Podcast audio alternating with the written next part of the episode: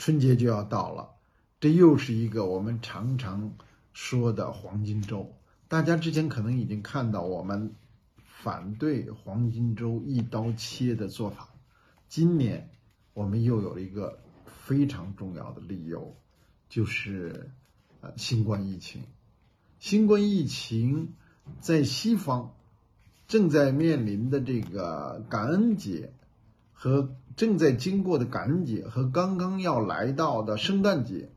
已经给西方多个国家。创造了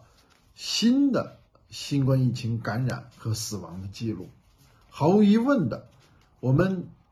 中国虽然在这方面做得很好，疫情控制很好，但是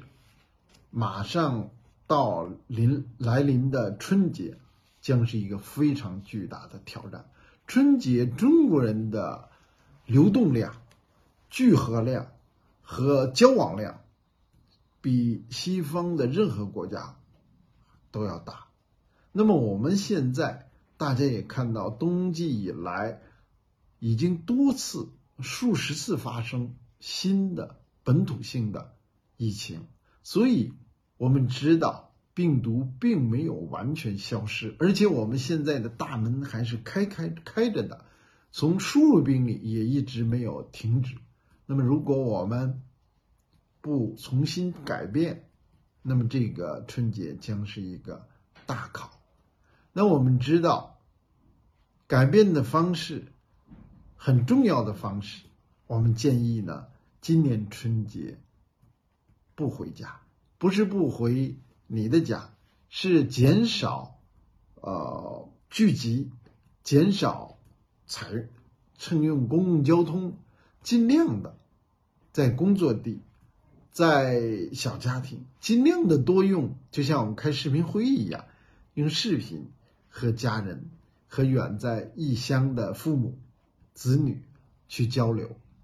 如果我们能够尽量的减少出行，尽量的减少啊聚集，我们将有效的保护我们自己和我们的亲人。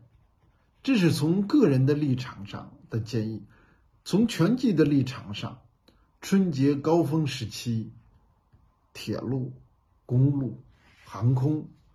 呃餐饮、宾馆、旅游胜地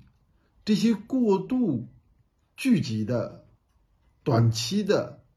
需求，对生态环境都是非常不利的。本来你开一趟车。回一趟家可能需要三个小时或者五个小时，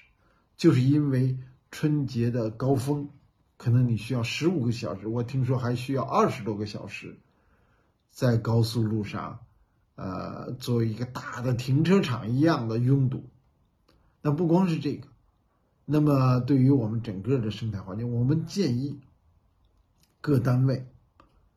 给员工充分的错峰的许可。第一个当然是建议大家尽量的不去聚集、不去旅行、不去交通。第二个呢是各单位争取尽量错峰的调整，给大家以相当的灵活性，那么使大家能够避开这个高峰。同时呢，我们希望社会各界在这一次新冠疫情即将。呃，迎来严峻考验的时期，我们每一个人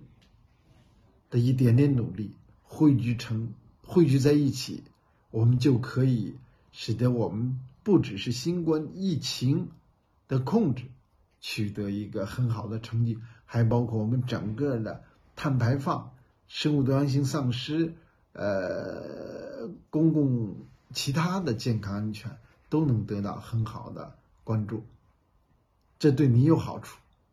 对地球也有好处。